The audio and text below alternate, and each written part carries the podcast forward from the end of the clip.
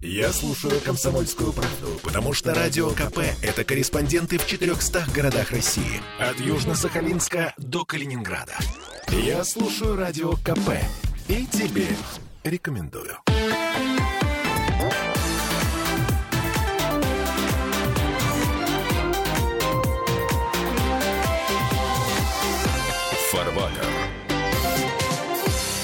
Цифра для начала. Вообще страшная цифра. 251 миллиард долларов – это капиталы, которые покинули нашу страну по итогам 2022 года. И это рекордная сумма. А предыдущий рекорд был в 2014 году – 152 миллиарда. Сейчас, ну, фактически в два раза больше.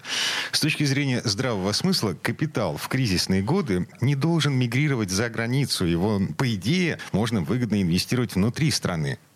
Но Почему-то в нашей стране все не так. Почему? Какой только идеи?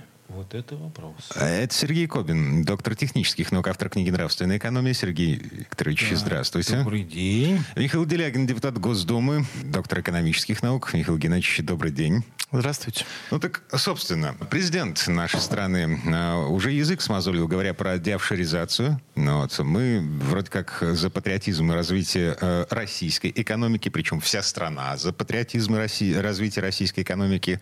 Но что-то идет не так. Ну, у нас и депутат Государственной Думы, сидящий рядом с нами, то же самое, уже всех там измучил и на всех телеканалах, объясняя им, что вслед за президентом или вместе с президентом, что деофшоризация необходима, что нужно Нет, прекратить нек- обналичивание. Некоторые, некоторые телеканалы так бур, бурно это переживают, что после употребления мной термина деофшоризация уже на полтора месяца меня вычеркнули. Ну-ну-ну, президент, старший сказал. Ну, глядишь, президента тоже вычеркнут. Ну, президента вычеркнуть невозможно, он президент. Но, вот обратите внимание, справедливо президент говорит, что Россию хотят расчленить. А как это расчленить?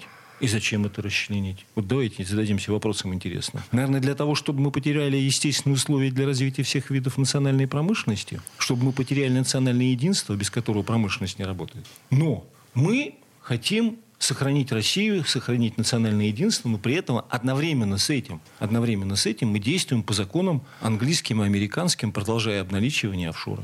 Удивительная, для меня это удивительная дилемма. Давайте посмотрим на историю Горбачева.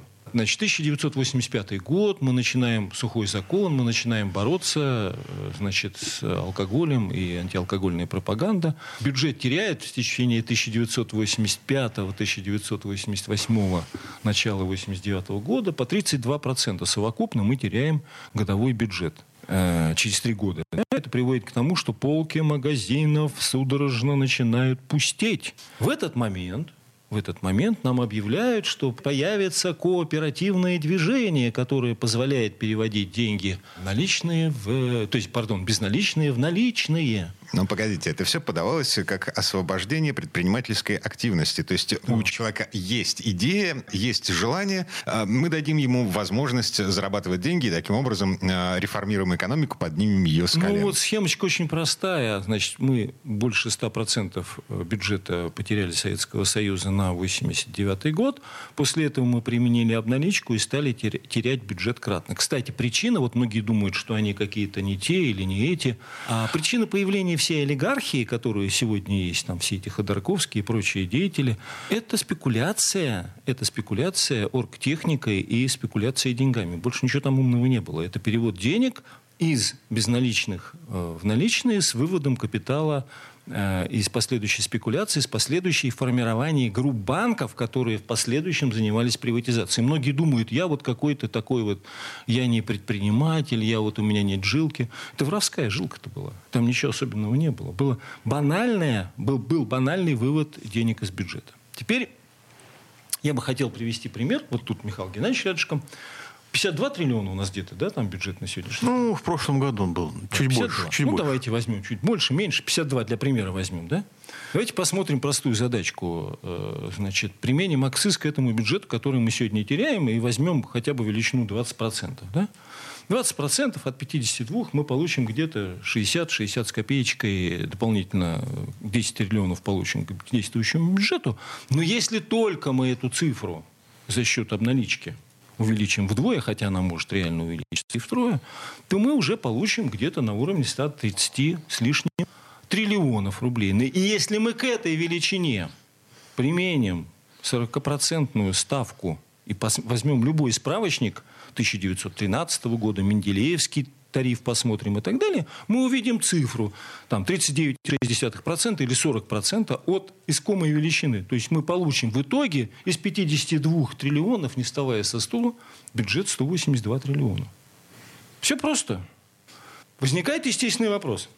А вот акциз мы потеряли. Его как бы никто не поручает. Давайте посмотрим на схему. Давайте вот просто посмотрим на схему. Что происходит? Вот я недавно был в Швейцарии, совсем недавно захожу в ресторан, говорю, слушайте, скажите мне, вот 25 лет назад вы работали? Работали. Сколько у вас было видов вина? Они говорят, три. Белое, красное и розовое. Да, швейцарского да, да, да, производство Швейцарии, да. Белое, красное и розовое. А нынче? А нынче 95. Почему? А потому что пошлина на крепкие напитки 100%, пошлина на э, вина от 50 до 100 процентов. При этом квота выделяется на это вино всего лишь 10 процентов, от, от 10 до 7 процентов от всего объема. Это квота на импортное вино из-за границы? На ввоз, да, да, да. Естественно, естественно, за вот эти 25 лет они получили вина в полном объеме, и все прекрасно. Теперь смотрим на вино. Например, берем таможню Италии. Вино, например, на вывоз 12 евро, на, если оптом брать, так вообще получится 7 или 10, ну, на здоровье. А, уже в аэропорту оно стоит в два раза дороже 22 евро. А у нас оно стоит 40 евро. Вот один тип вина беру, любой, там, например, там, Вальполичелло, э, Репаса, да, итальянская. Это о чем говорит? Это говорит о том, что кто-то эту пошлину получает. Кто ее получает? Государство нет. Государство ни сном, ни духом. То же самое касается пошлин на иностранные автомобили и ввоза иностранных автомобилей. Автомобиль получает удорожание при ввозе из-за границы, из Кореи, из Кореи, из Китая и так далее в два раза. При этом пошлину государство не получает. Но кто-то же ее получает. Mm, Поэтому у меня глупый вопрос. Мы говорим об установлении промышленного строя уклада. Как мы в условиях обналички, как мы в условиях Э, значит, отсутствие акциза. Как акциз-то без с обналичкой это, же не, не собрать. Как, сохраняя условия, которые дедушка умер, Горбачев-то дело живет, лучше было наоборот. Как мы все это будем делать? Поэтому президент говорит все правильно, только никто ничего не делает. Смотрите, насчет автомобилей. Если мне не изменяет память, при пересечении границы, для того, чтобы машина получила все документы, необходимые для постановки на учет, нужно заплатить пошлину 40% от стоимости. И эту пошлину никто не отменял, несмотря на многочисленные призывы, вызванные тем, что у нас дефицит страшнейший на автомобильном рынке. А звучали призывы, в том числе и в Госдуме, между прочим, звучали призывы отменить вот эту самую импортную ввозную пошлину на автомобили для того, чтобы насытить российский рынок машинами, они стали дешевыми. А сейчас машины это роскошь, э, а не средства передвижения. В том числе из-за того, что государство берет 40% от стоимости я не на границе. Я не уверен в этой цифре в том, что она берет. Это первое. Второе. А, если мы посмотрим на данные, которые нам сообщают в различных информресурсах, то получается, что цена и удорожание идет как раз не за счет таможни, mm. а за счет накруток дилеров. Ну, если говорить о машинах, ну, наверное, 40% государство берет, э, в том числе таможенные пошлины с автомобилей, которые целиком и полностью производятся на территории Российской Федерации, локализованы на 100%. Это знаменитые изделия автозавода «АвтоВАЗ». Mm. Да? А, кроме того, как я подозреваю, значительная часть автомобилей легковых идет по теневому импорту.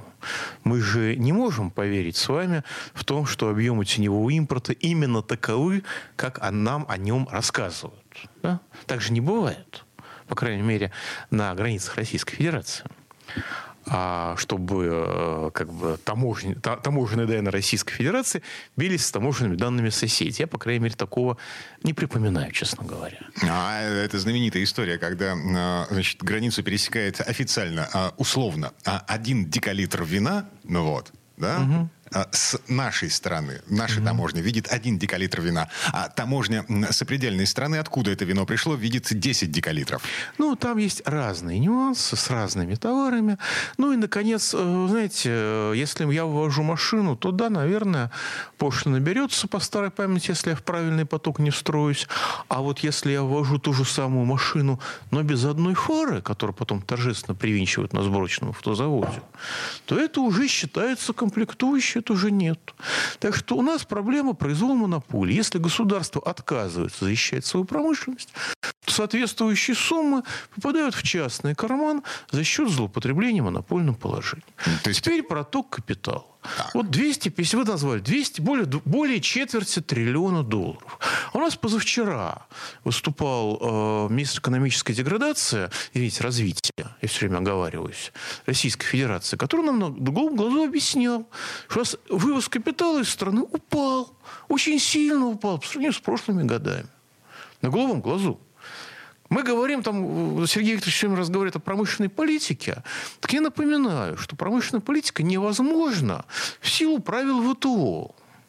Мы в ВТО вступили на колониальных кабальных условиях, которые блокируют любое развитие у нас. ВТО отлично рифмуется с СВО. И вот в условиях СВО какое может быть ВТО? Объясняю. Официальная позиция российского государства.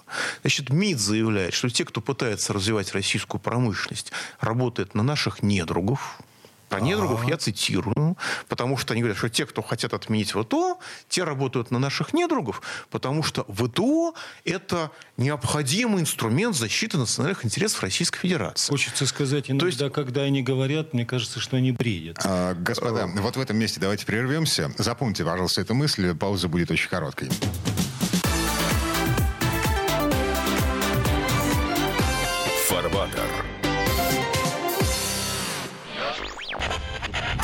Попов изобрел радио, чтобы люди слушали комсомольскую правду.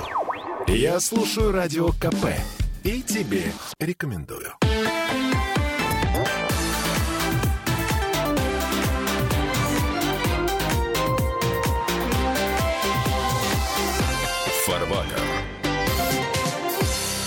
Это мы вернулись в петербургскую студию радио «Комсомольская правда». Я Дмитрий Делинский. Э, Михаил Делягин, да. доктор экономических наук, депутат Госдумы. В предыдущий четверть часа остановился на том, что... Правила, правила ВТО блокируют развитие российской экономики, потому что мы не можем защитить в рамках этих правил в рамках, вернее, соглашений, которые мы ратифицировали, там каждая страна вступает на, на отдельных условиях, мы вступили на кошмарных условиях, хуже, чем Китай. То есть предполагается, что мы, у нас конкурентоспособность экономики сильно выше китайской. И когда я спросил у министра экономического развития, каков финансовый результат за последние 10 лет нашего членства в ИТО, ну, какой ущерб мы понесли, какую мы прибыль недополучили, а с другой стороны, может быть, мы какие-нибудь торговые споры выиграли, получили за счет этого доход, какой баланс. Знаете, я очень хорошо помню, как начальник аппарата а, правительства одной из китайских провинций, с которой на эту тему разговаривал, когда Китай там присоединялся к ВТО, он, у него это от, от, отлетало от зубов. Подозреваю, что у всех китайцев это отлетало от зубов. В нашей, да, нашей провинции это невыгодно, присоединение к ВТО вот на тех условиях, на которых Китай вступал, но в целом для экономики это выгодно по таким, таким, таким-то причинам, поэтому мы получим больше конце концов. А министр финансов, даже, извините, министр экономического развития даже не понял вопроса. Что такое финанс? Он сказал, ну подождите, подождите. Но ведь ВТО, это же норма не только определяет таможню, он определяет нормы. Мы же не знаем, что такое пошлина без правил ВТО. Мы же не знаем, по каким правилам устанавливать пошлины, если у нас не будет ВТО. Я цитирую близко к тексту. Поэтому, извините, понимаете, в чем дело? Вывод капитала из страны и обналичка – это способ воровства. Когда вы занимаетесь воровством, то вы и все, кто вокруг вас, даже честные люди, они фундаментально глупеют, потому что это занятие, которое ведет к оглуплению. Когда сейчас вот мне, мне говорят, почему вы перестали обвинять наше руководство в коррупции? Вы, вы типа, значит, пытаетесь его не дискредитировать в условиях СВО, или там все стали честными? Нет. Нет, ответ совершенно другой. Потому что, когда я слушаю нынешних министров, нынешних замминистров, я понимаю, что если этих людей обозвать раме, то это будет комплимент. Потому что воровство подразумевает осмысленную, целенаправленную деятельность, которая э, достижима только при определенном уровне интеллекта.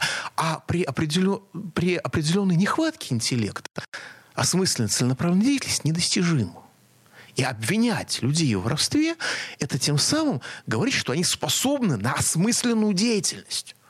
Михаил Геннадьевич попытался сейчас объяснить, чем человек отличается от животного, с учетом его э, необходимости физической и психологической, и в том, что у человека появляется идейно-разумное. Кстати, об идейно-разумной необходимости.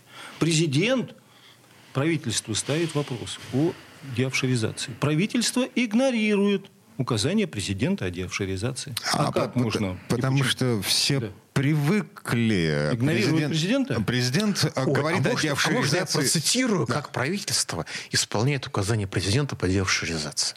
Даже не указание. Есть закон. Приняли закон, что концессия, ну, я сейчас закон на русском языке, концессия – это кормление когда вот в средние века губернатора сажали на область, он с него кормился. И что-то немножко отстегивал царю. Вот сейчас точно так же в рамках концессии новые бояре, которые называют, почему ну, на, за, на западный лад называют инвесторами, они садятся на коммунальное хозяйство того или иного города, на фрагмент этого коммунального а, хозяйства, ну, с него кормятся и что-то отстегивают, так сказать, периодически в бюджет. Вот это кормление не должно осуществляться офшорными компаниями. Так. Разъяснение Министерства экономического развития. Мне замминистра объяснял лично, в чем на совещании при людях, что да, если компания вот прямо зарегистрирована в офшорке, прямая офшорка, прямое офшорное, да, это недопустимо, мы будем ее уговаривать потому что законом это запрещено уже. Мы будем ее уговаривать, чтобы она перерегистрировалась где-нибудь в российской офшорке, в специальном авто, э, административном районе, чтобы не платить налоги России, но уже оттуда. Не из-за границы, а оттуда. Но это касается только прямого офшора, косвенного это не касается. Косвенный офшор это Я как? стоять, что такое косвенный офшор? Говорит, ну понимаете, вот это если российский инвестор, российский инвестор, российский, извините, боярин, берет в кормление российское коммунальное хозяйство, но берет не напрямую, а через офшорную прокладку ну, в переводе на русский язык, чтобы совсем не платить никаких налогов этой территории. Это косвенный офшор, тогда все хорошо, все кошерно, мы этому не противодействуем никак. Э, работайте, дорогой товарищ инвестор. Потому Итак, что напрямую это не запрещено законом. Итак, буквой закона это принимают. Нет, буквой, кошерность букв, вообще буквой, ни при буквой закона это запрещено. Итак, Но э, определенному уровню интеллекта закон не писан. Итак, кошерность тут вообще ни при чем. Ну, что при чем? Причем полное игнорирование указания президента. Вот это факт ну, мы слушайте, должны сформулировать. Это часть аппаратной культуры, да. которая сложилась в Российской Теперь Федерации. следующий вопрос. А президент говорит о высокой добавленной стоимости. Мы слышим это на его значит, э, Совета Федерации, да, последнее? Послание, Послание Федеральному собранию. Федеральному да. собранию, да. А, высокую добавленную стоимость. А как можно получить высокую добавленную стоимость, обналичивая деньги? Обналичивание денег продолжается. Как можно развивать, он говорит, промышленное и профессиональное образование, когда в стране культивируются иностранные виды на жительство и культ западной культуры. То есть все должны уехать за границу, все должны учиться в Англии, в Ельском желательно университете и так далее, и так далее. Как мы можем что-либо сделать в этих условиях? О, кстати, слушайте, свежий пример. Моя жена родом из города Печора. Ну вот. 50 э, тысяч населения, э, значит, два градообразующих предприятия, э, какой-то сопутствующий бизнес, бла-бла-бла. А, значит, там было учебное заведение, которое готовило речников, специалистов угу. по вождению и обслуживанию угу. речных судов, потому что город стоит на большой угу. реке. Угу. Печора это... Ну и Печоре, наверное. Да, это большая река. Так вот, все, нет больше этого ПТУ. Ну, Парагу закрыли. А Кому? Зачем? Зачем? Вот. Но если страна работает на вывод капитала на Запад, если страна работает на финансовое обеспечение тех, кто пытается ее убить, и об этом говорит прямо откровенно, если смотреть на государственную политику, смысл государственной политики в том, чтобы обеспечить, без, как они говорят, бесперебойное, надежное, добросовестное снабжение всем необходимым. Сырьем тех, кто пытается уничтожить русский народ. Точка. А, с другой стороны баррикад, значит, это выглядит следующим образом. А, вся молодежь, которая раньше могла рассчитывать на то, что она получит образование, не выходя из города Печора, не выезжая, а, значит, э, э, все эти люди э, молодые, они будут вынуждены уезжать уезжать из этой Печоры. Конечно. И вряд ли кто-то из них вернется. Куда Конечно. же они, интересно, хотят выехать? Ну, из Печор они хотят в Питер, в Москву, наверное. И почему же, Михаил Геннадьевич? А потом они поедут дальше. Нет, почему они хотят в Москву-то и в Петербург? -то? Ну, потому что это то, что понятно для них. Да, это то, что мы сконцентрировали все финансовые средства в двух, все финансовые трех, потоки, да. городах. В этом смысл заключается. Даже не промышленность. В Москве-то и в Петербурге с промышленностью тоже беда. Имитация промышленности нет, нет, есть, нет, а нет, нет, нет, Сергей Викторович, ну что вы? У нас в Москве только что закрыли оборонные предприятия, которые делают самолеты, и триллион рублей направят на строительство человейников. Ну. Так вот, что нет вот смысл перевода, вот смысл простой перевода э, решения задачи меновых ценностей или производительных сил. Мы с помощью так называемых человейников или квартир, или жилья, мы задачу-то не решаем. Это нет, нет, ценности. нет, нет, вы неправильно понимаете задачу. Задача заключается, как я понимаю, сходя из сегодняшней политики, в ликвидации населения на данной территории. В человейнике люди не размножаются, потому что э, современному человеку сложно заводить детей на площади 22 квадратных метра. Ну, сложно. Поэтому еще раз я возвращаюсь к тому, с чего мы начали. Да, правительство системно игнорирует указания президента о деофшоризации, о необходимости промышленного и профессионального образования, о получении в промышленности высокой добавленной стоимости. А, вообще, как мы можем о чем-либо говорить, когда отдельные личности платят своих доходов сотен миллионов рублей, платят 6% через ИП, кстати говоря, последняя справка, которая в Следственном комитете, как обналичивались деньги через рестораны, она известна. Это касается абсолютно точно и других отраслей, целых отраслей, где идет обналичка – то же самое мы наблюдаем в случае, когда работник обычный, получая зарплату 25-30 тысяч рублей, платит 13%. А тот, кто получает кратно больше 150 миллионов, платит 6%. Чем меньше... Государственная политика. Чем... Нет, то помните, была такая шутка. Все шутили, там, портрет Медведева, и под этим подпись, якобы цитата, что нужно завести налог на бедность, бедным станет быть экономически невыгодно, и все сразу разбогатеют. Коллеги, это не шутка, это налоговая политика Российской Федерации. Чем вы беднее, тем больше с вас дерет государство. Вот в этом месте давайте прервемся. А, буквально на пару минут впереди новости реклама.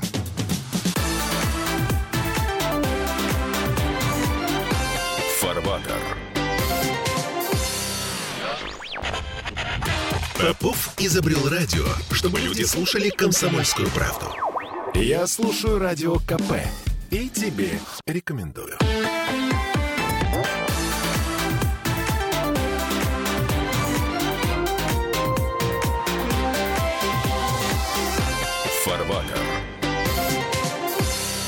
Это мы вернулись в петербургскую студию радио «Комсомольская правда». Я Дмитрий Делинский. Э, Сергей Кобин, доктор технических наук, автор книги «Нравственная экономия». Михаил Делягин, депутат Госдумы, доктор экономических наук. Мы продолжаем разбираться в том, почему у нас буксует деофшоризация и как это влияет на нашу с вами жизнь. Подождите, деофшоризация не буксует.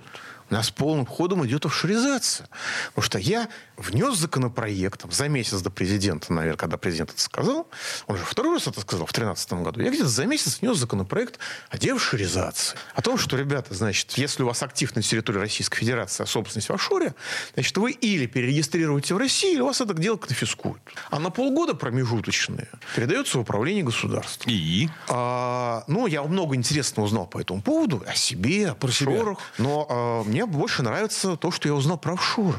Оказывается, никакого вывода капитала через офшоры не осуществляется. В смысле? Мне взрослые люди сидят и говорят, ну слушай, ну пойдем к главе Росфинмониторинга, и он тебе скажет, что никакого вывода капитала через офшоров нет. Мы все контролируем. Никаких схем, это все схемы остались в 90-е. У нас все по закону, у нас все четко. Я говорю, ребят, а что ж тогда все в офшорах-то? Да ты не понимаешь, у нас все вернулось из офшоров. У нас в офшорах уже ничего не зарегистрировано. Я говорю, ну как, ну смотрите, вся розничная торговля, кроме одной сети, продовольственной. Все, вся торговля продовольствием у нас в офшорах. Но ты понимаешь, это же единственный способ взять дешевый кредит. В смысле? Ну, понимаете, ведь если, скажем, немец приходит в немецкий банк. С него же просят стопроцентное обеспечение под кредит. Там, за редкими случаями проектное финансирование. А если российский бизнесмен из офшора приходит в немецкий банк, то он без всякого обеспечения мгновенно получает кредит по 2% годовых. Ну, у нас же, мы же не даем такие кредиты внутри России. Да, это, это я цитирую дословно. Почему мы не даем такие не, не, кредиты в России? Да подождите. Ну, Нет, понятно, что тот, понятно, кто что хотя бы один день, никакой это не бред, тот, кто хотя бы один день работал в Европе, в Швейцарии и так далее, он прекрасно знает, что тебе под твои же деньги выдадут кредит с этой ставкой, какую вы хотите, там 2%, себестоимость банка 3%, 1,5%. Да, только с вашей Это первое. денег, Второй момент. вывели. Это называется незаконная банковская деятельность. Вы сами себя кредитуете. И все, кто сидит в Госдуме, в правительстве и так далее, они все это прекрасно представляют. Вот в чем вопрос. Поэтому не надо не выдумывать там никаких схем. Все схемы выдуманные. Это украденные, выведенные деньги из-под налогообложения, из бюджета, которые сами себя кредитуют. Что умного Господи. Они сами себя кредитуют, но это отрицается с пеной у рта. Ну, естественно. А про обнал еще смешнее. Потому что, ведь что такое обналичка денег? Это как бы внутренняя иммиграция денег. Вот вывоз капитала – это иммиграция за границу, а обналичка денег – это внутри страны вы переводите деньги из как бы легальной сферы в нелегальную, потенциально криминальную. Ну, с наличных вы не платите. Вы не платите налогов. И если вы заходите в ресторан, и вам в ресторане говорят, вы знаете, у нас только что, вот сию минуту сломался терминал, вот там у входа стоит банкомат, пожалуйста, кэш снимите, наличные нам заплатите. Ради бога, мы вам даже скидочку, может быть, дадим. Это называется уклонение от налогообложения. Значит, когда говоришь, ребят, ну давайте мы в день разрешим снимать на одного человека среднемесячную заработную плату. 60 тысяч 60 рублей. тысяч рублей. Ну или для простоты давайте считать 50 тысяч рублей. Знаете, какой ответ на это обычно бывает? Подождите, вы хотите нас разорить? Мы же, это же ниже прожиточного минимума. Мы не сможем ничего делать. Я говорю, ребята, подождите. Еще раз, среднемесячную зарплату в один день. Но определенные части российского общества привыкли воровать так, что для них это ограничение является абсолютно нестерпимым, чем-то вроде кастрации. Теперь другой интересный вопрос. Полностью, кстати, поддерживаю все э, научные изыски Михаила Геннадьевича по этому поводу. Другой вопрос. Вот у нас президент, у нас два президента, которых я недавно слышал о стоимости. Один говорит, президент АвтоВАЗа говорит о прибавочной стоимости по Карлу Марксу, а президент Российской Федерации Владимир Владимирович Путин говорит о добавленной стоимости по Менделееву. Я вот задался вопросом, думаю, а как может управлять предприятием президент этого АвтоВАЗа, если он понятия не имеет, что такое добавленная стоимость и что туда входит? Так он чиновник, он же бывший министр транспорта и вице-губернатор э, правительства да, Петербурга. И, нач... и руководитель комитета инвестиций в Петербурге. А я дальше хочу вам задать вопрос. А как можно управлять правительством Российской Федерации, если в правительстве понятия не имеет, что такое добавленная стоимость? А президентам ставят задачу высокая добавленная стоимость. Как можно управлять управлять правительством, если они в правительстве этого не знают. Ну, им, наверное, просто никак не управляют. А, Проблема но... решается легко. То есть они на разных языках говорят и по-разному понимают э, услышанное. Я вам больше того хочу сказать. Я не понимаю, как мы можем управлять государством и ставить задачу, чтобы нам не расчленили государство и не э, мы потеряли национальное единство, которого мы сейчас добиваемся с помощью СВО, да? В условиях, когда мы живем по законам Англии и Америки. Это же не Горбачев придумал все, не его жена. И не Боннер, и не ее этот, академик Сахаров. Это придумано, все, вся эта история придумана в Англии и в Америке, которая нам внедрена в виде обналичивания и офшоров. Родина офшоров, свидетель Шарль де Голь указывает, родина офшоров – это Англия.